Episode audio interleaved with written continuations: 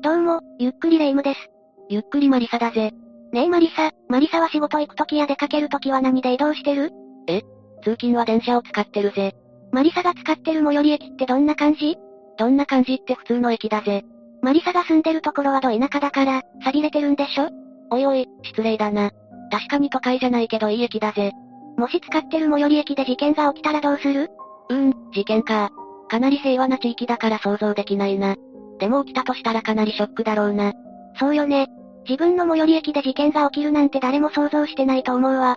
今回はそんな、いつも利用する最寄り駅で起きた無差別の通り魔事件について紹介するわ。駅で起きた通り魔事件？そんな恐ろしい事件が起きたことがあるのか？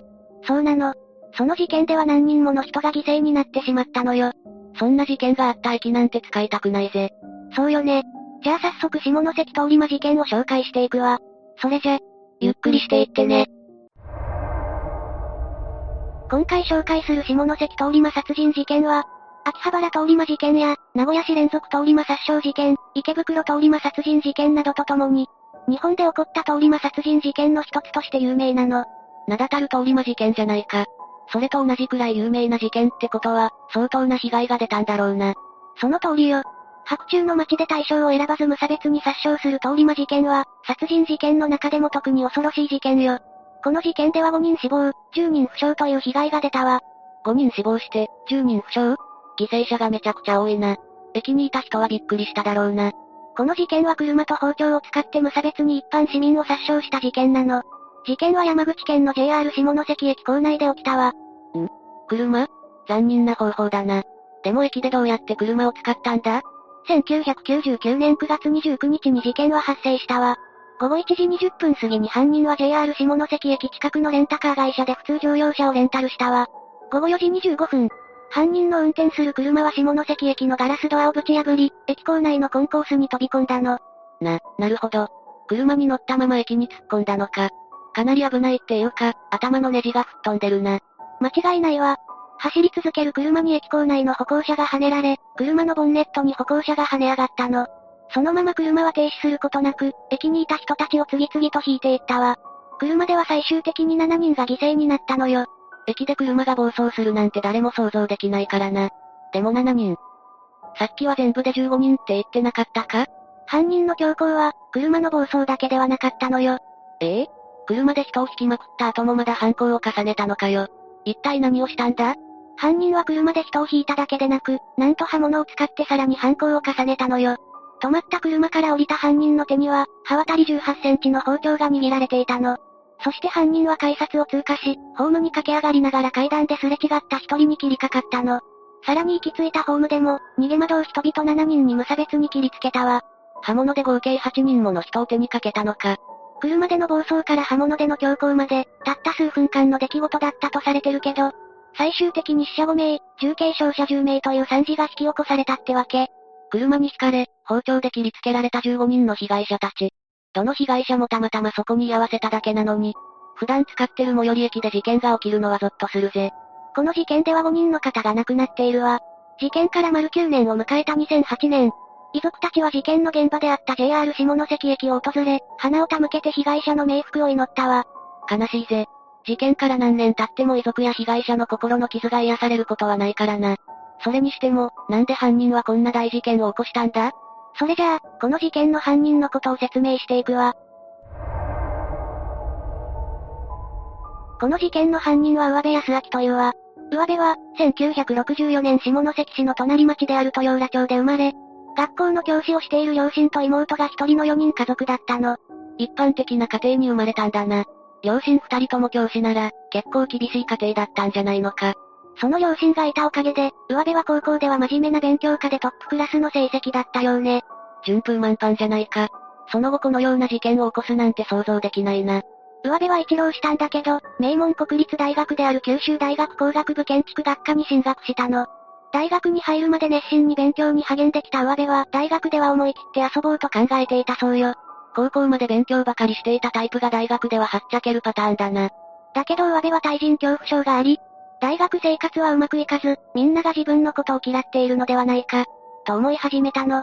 うまくいかないのを他人のせいにするのは良くないが、対人恐怖症であれば仕方ない部分もありそうだな。そうかもね。そして上辺は大学は卒業したものの人間関係が苦手だったため、就職もうまくいかず、心配した両親は上辺の神経治療を始めたの。ますます世の中に恨みを抱いていったんだな。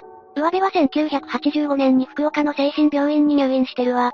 その後、いくつかの職を転々とし、上辺は福岡市内の建築設計事務所に就職するわ。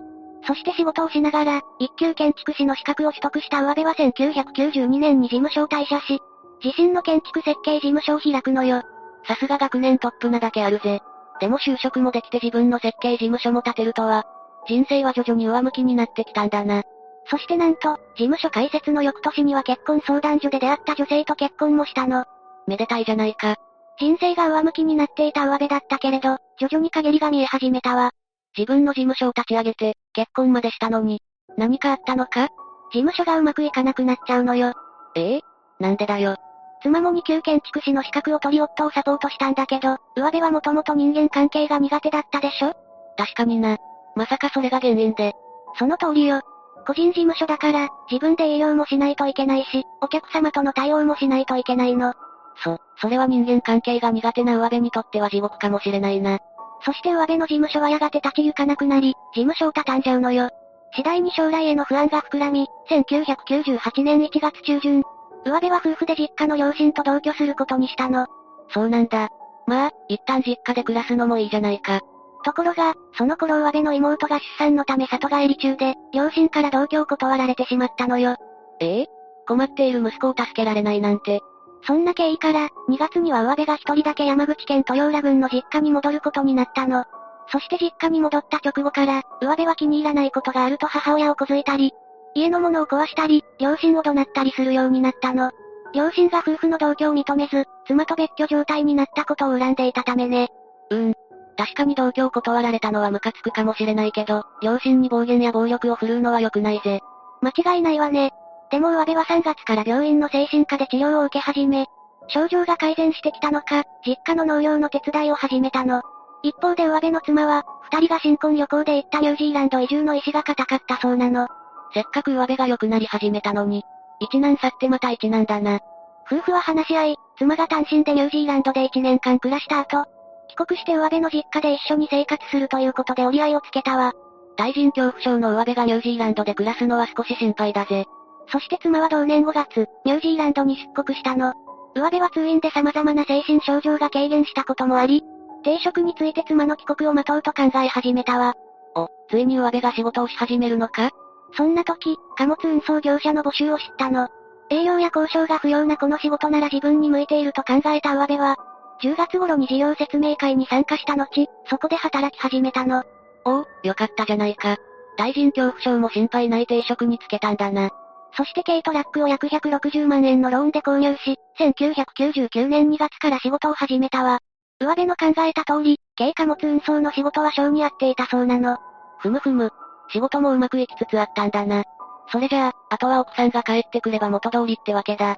ところが、そこまでうまくいかなかったの。上辺は仕事に励みつつ、妻の帰国を心待ちにしていたんだけど、6月中旬に帰国した妻から突然離婚を求められちゃうのよ。え？えどうして？理由は定かではないわ。もちろん上辺は離婚には反対だったけど、妻から強く求められたのでやむなく承諾しちゃうの。せっかく妻のために仕事を頑張っていたのに。しかし両親が離婚を強く反対したから離婚届は出さなかったけど、7月には妻が家を出て行ってしまったから、事実上の離婚状態となったのよ。悲しすぎるぜ。それでも上辺は諦めなかったわ。一人でニュージーランドに移住する費用を稼ごうと仕事に取り組むのよ。奥さんがいないのに、せめて奥さんの願いを叶えてあげたかったのかもな。だけど、ここでも上辺に不幸が襲うの。不幸はもういいじゃないか。なんと台風の影響で、上辺の軽トラックが使用不能になっちゃったの。そして130万円のローンを残して廃車となってしまったの。車のローンだけが残り、移住の夢も破れた上辺は、自暴自棄になってしまったわ。大学を出て満足な就職ができず、運送料もこのようなことになってしまって絶望しちゃったのか。その通り。そして上辺の思考は悪い方へと流れていくの。惨めな自分に引き換え、他の人たちは上手に生きているってね。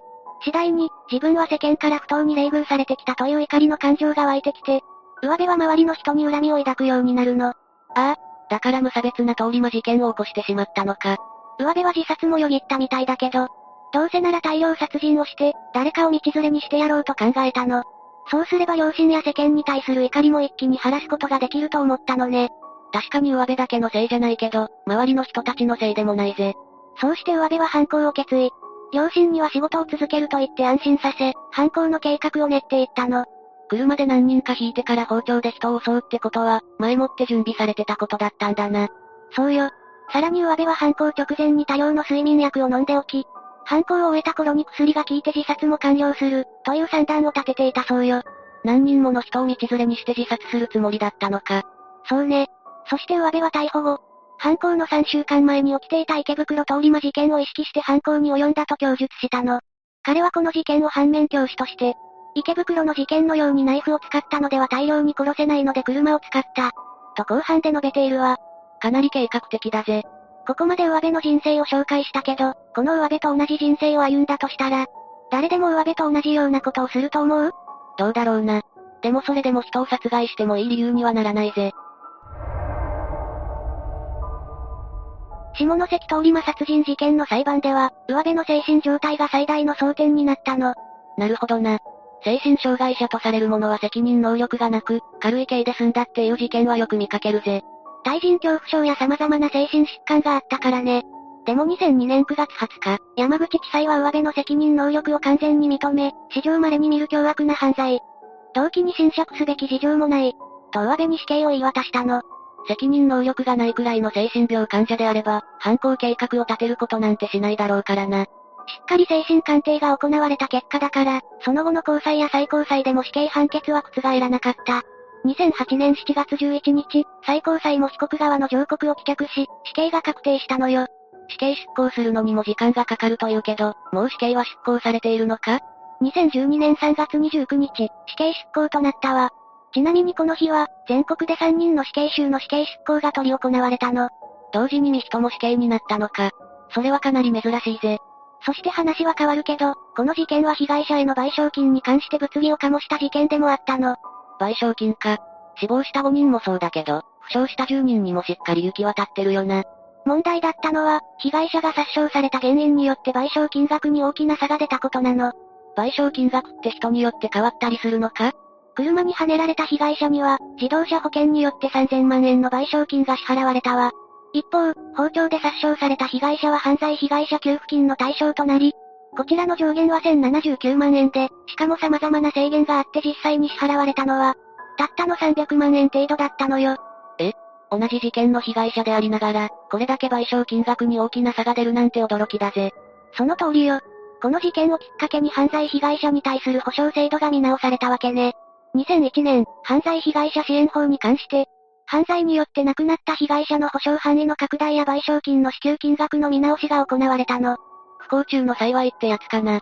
でもどうせ制度の見直しをするなら、事件が起きる前に改正して欲しかったぜ。今回は下関通り魔殺人事件を解説したけど、どうだった？最初聞いた感じだと、犯人はただのヤバい人物だろうと思ってたぜ。でも犯人の生い立ちを聞くと、ちょっとかわいそうな部分もあるぜ。そうよね。若干の同情の余地はあるかもしれないけど、それが理由で殺人を犯してもいい理由にはならないわ。もう二度とこんな悲しい事件が起こらないようにしないとね。そうだな。被害者たちのご冥福をお祈りするぜ。というわけで今回は、下関通り魔殺人事件について紹介したわ。それでは、次回もゆっくりしていってね。